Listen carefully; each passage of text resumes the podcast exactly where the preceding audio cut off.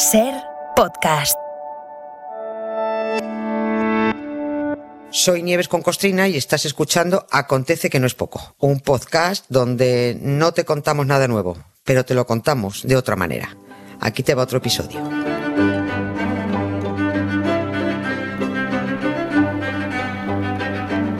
Hola Nieves, buenas tardes. ¿Qué tal, Carla? Buenas tardes, ¿cómo estás? Muchos recuerdos de un montón de amigos y amigas de Ciudad Real. Ay, que ayer me lo sí. dale, dile a la concostrina, dile, dile, dile. Pues ya te lo he dicho, ya te dale unos recuerdos, dale abrazos. Ay, abrazos recibidos. y recuerdos también. Gente Muchas maravillosa, gracias, de muchas verdad. gracias.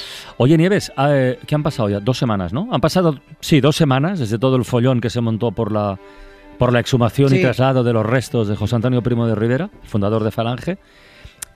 Ya sé que hoy va todo muy deprisa, ¿eh? pero aún recordamos, o al menos yo me acuerdo, el otro día los brazos en alto, saludando el paso del féretro y la bronca que como en casi todo que tiene que ver con nuestra historia reciente se monta en este país. Pero atención, atención. Lo que no se dijo mucho ese día, o no se dijo nada, yo creo que nada, Nada. es que tal vez los restos, digamos que restos, restos, pues igual no eran. Eh, Claro. Pero eso no es nuevo, insisto. Hoy lo que hacemos simplemente es recordarlo. Exactamente. Pero lo recordamos, sí. venga, va. Sí, sí, sí. Hemos dejado pasar unos días a posta, ¿no? Pues hasta que a los fascistas se les bajara el brazo, sobre todo porque no, no queríamos darles un disgusto y que se les volviera a disparar otra vez para arriba. A ver, a ver. Eh, estaba toda la ultraderecha falangista tan indignada con el paseo que estaban dando a lo que ellos mm, creen que es su líder, pues que daba un poco penica decirles, pero a ver, criatura, sí, eh, lo mismo eso ni es, lo mismo ni es José Antonio, ¿no? Eso no se sabe lo que es, que, que le llamáis el ausente con toda la razón, que ni está ni se le espera, se volatilizó. José Antonio se volatilizó. Ni fue de la tumba al nicho, ni de Alicante al Escorial, ni del Escorial a Cuelgamuros, ni de Cuelgamuros al otro cementerio de los curas. Vamos a decir como eh, Rajoy, todo presunto. Ya. todo presunto, ¿no?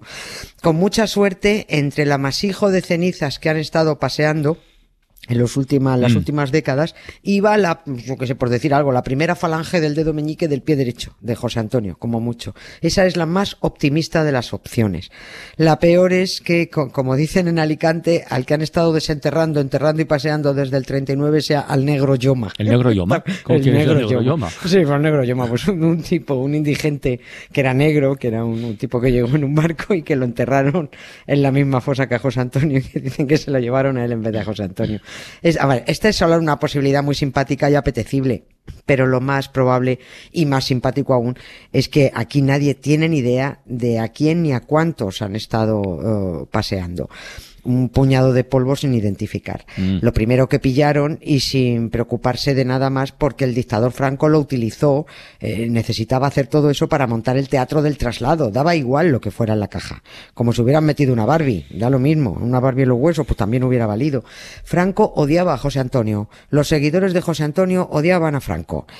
La ultraderecha es una familia desestructurada, les pasa como a los borbones, los pobres, ¿no? Así que vamos a recordar A cómo, cuándo y por qué empezó el recorrido José Antoniano, pero casi seguro que sin José Antonio, porque el ausente, el ausente nunca ha estado de cuerpo presente. Con la mano levanta, al pasado le digo adiós y el futuro que vendrá. Dicen que pende de un hilo y el presente aquí contigo, mano a mano. Oye mi hermano, disfruta el camino. Con la mano levanta, al pasado le digo adiós y el futuro que vendrá. Dicen que pende de un hilo. A ver, con la mano levantada, vamos por partes. Eh, a José Antonio lo fusilan en 1936, En la cárcel de 36, Alicante, ¿vale? sí, Arrancamos ahí, eso, hasta ahí Sí. toda. ¿Qué Vale. pasó después? Pues pa- pasó que lo enterraron, Sí. como a todos los fusilados, Sí. en fosa común Y sin féretro, fere- vale. Y sin féretro. Y con otros cuatro hombres que fusilaron a la vez que a él. Mm. Más el negro Yoma, que por eso hacen chistes en Alicante, que murió por causas naturales días antes y que ya estaba en esa misma fosa junto con otros tantos, porque Vale, también vale, en las vale. fosas comunes se iban los entierros de caridad, que se llamaban. Mm. Em, después de José Antonio, pues eh, irían más fusilados eh, que los hubo y más entierros de, de- de caridad en la misma fosa. Y lo que se solía hacer, lo que se solía hacer en los enterramientos de fusilados en fosas comunes de cementerios, no de los, no de las cunetas, que también eh, sabemos que los, los había por otro lado, era arrojar los cadáveres y echar capas de cal. Eso se hacía, se hacía para descomponer cuanto antes y Y evitar olores. olores, claro. Claro. Y, y luego se echaba a tierra hasta recibir eh, a los siguientes. Es decir, había varias capas de muertos donde se juntaban fusilados y, y, y, pobres entierros de caridad.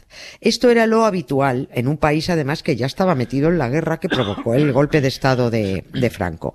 Y Franco, por cierto, fue uno de los que más celebró la muerte de José Antonio. Por lo bajini estaba diciendo, bien, ese otro líder fascista era una competencia que a él no le gustaba un pelo. En vivo era un incordio y muerto, en cambio, le era muy, muy útil, ¿no? De ahí el enfrentamiento que tienen falangistas y, y franquistas desde siempre. El caso es que ya tenemos a José Antonio enterrado en tierra y cal, sin féretro, sin mortaja y con unos cuantos más en la fosa número 5, fila 9 del cementerio de Alicante. Pasa el tiempo y llega la primavera de 1939. Era primeros de abril. El golpe de Estado, pues prácticamente ha triunfado y hay que ir preparando la parafernalia fascista, porque Franco tiene previsto apropiarse del cadáver de José Antonio para su propia propaganda y, y, y para monumental cabreo de, no. de, muchos falangistas, claro. Como el dictador ya tenía en mente organizar un traslado propagandístico, ordena que saquen a José Antonio de la fosa común o lo que sea, que lo trasladen a un nicho, lo trasladan al, al nicho 515, mm. para que cuando se vaya a iniciar el traslado este peliculero a Patita, desde Alicante al Escorial, la exhumación se haga pues, con un mínimo de decoro, que lo saquen del nicho, eh, para no abrir en el momento la fosa común y ponerte a buscar algo que se pareciera a José Antonio entre un amasijo de muertos de casi tres años antes. Imposible. Pero entonces, ¿cómo pudieron identificarlo? No o sea, ¿qué, qué, qué trámites se siguieron? O sea, nada, ¿eh? no saben lo que sacaron. Ah. Te imagínate que todas las, todo lo que se hace ahora de exhumación de fosa, fíjate la cantidad de pruebas que hay sí, que hacer, sí, cómo sí, se hacen las, ahí no saben lo que sacaron, ahí no identificaron absolutamente nada, pero había que sacar algo sacaron lo que fuera. Franco no iba a renunciar a su propaganda porque eh, José, de José Antonio solo quedaran ahí unas cenizas mezcladas con ni se sabe quién. No. Es, eso era lo de, eso era lo de menos. Franco necesitaba un muerto y de la fosa sacaron algo que podría ser o no José Antonio Primo de Rivera. Y lo que cuento a partir de ahora, esta es la, la, la realidad y lo, y lo que se sabe. Y lo que ya sí cuento a partir de ahora es una experiencia eh, que me toca, por eso la cuento tan, pues es una experiencia personal con pruebas documentales que aporto, que no digo que sean eh, ciertas, pero bueno, yo creo que sí, pero que me llegaron a mí personalmente por azares periodísticos. ¿no? Hace, hace unos 18 o 19 años, yo recibí un mensaje de unos anticuarios a cuyas manos había llegado un cofre con supuestas cenizas de José Antonio. Anda. Sí.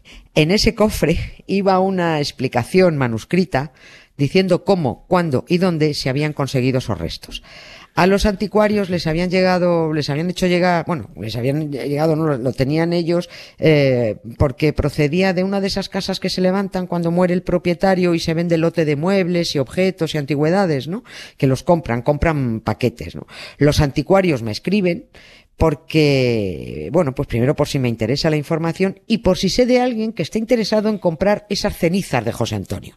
Me escriben a mí. Yo les contesté pues que muchas gracias por hacerme llegar la información, gracias por las fotos del cofre, gracias por las fotos del interior del cofre y del manuscrito que conservo, pero que yo no tenía tratos con falangistas que quisieran comprar muertos y mucho menos ese amasijo de cenizas. Las fotos y la carta manuscrita Sí, las ¿la- pondremos en redes. Las he visto, las he visto. Sí, y las tenéis ahí en la ventana y a disposición de la, de la cadena SER.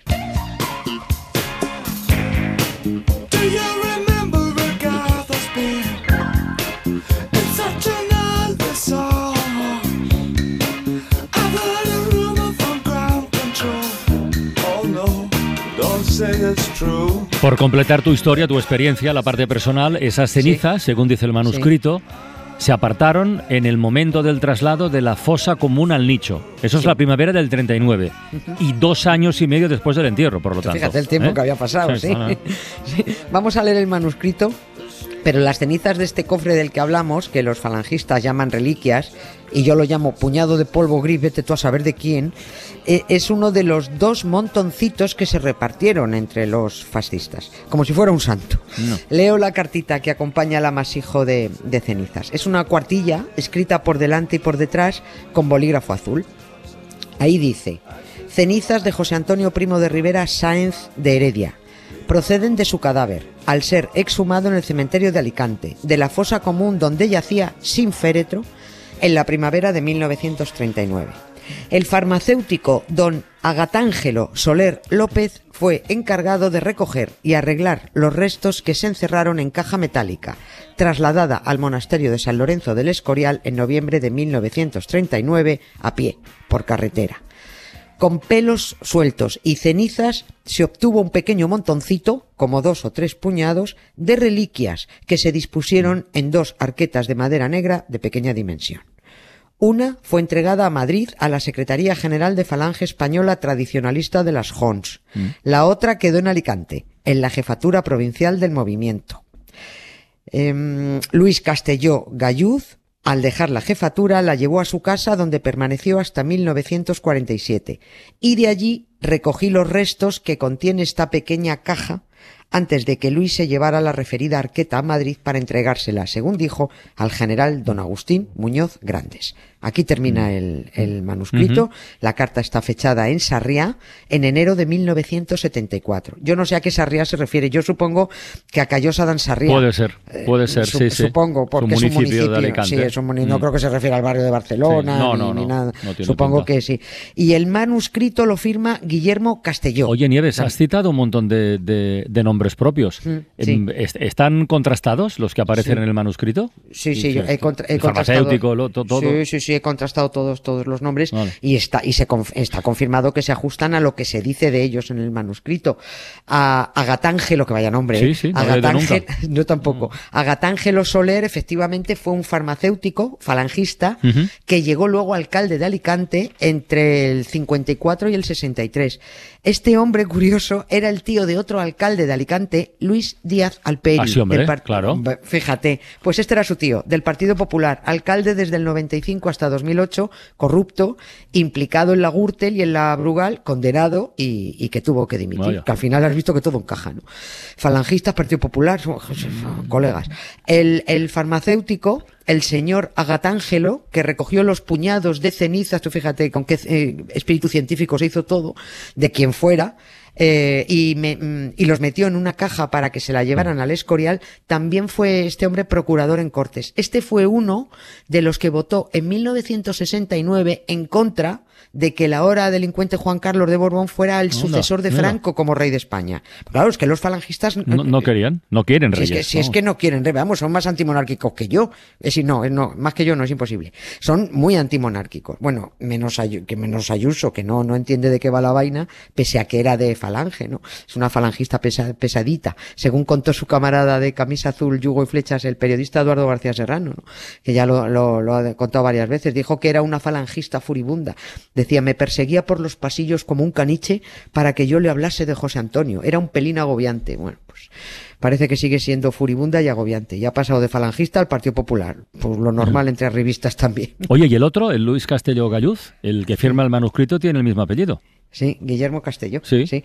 Pues yo supongo, pero esto es deducción mía, eh, que son familia porque por algo Mm. el tal Guillermo Castelló accede a la caja con el amasijo de cenizas para apartar unas cuantas eh, en el cofre que llega a manos de los anticuarios. Ah, antes de que su probable pariente Luis se lleve la caja a Madrid en el 47.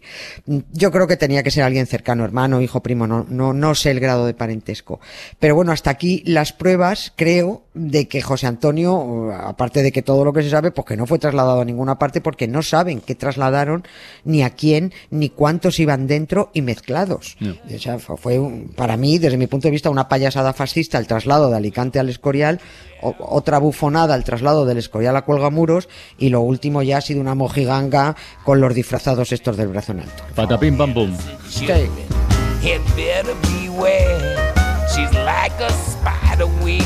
Hala, pues ya está contado o recordado. Mañana más. Nieves.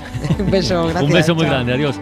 Para no perderte ningún episodio, síguenos en la aplicación o la web de la SER, Podium Podcast o tu plataforma de audio favorita.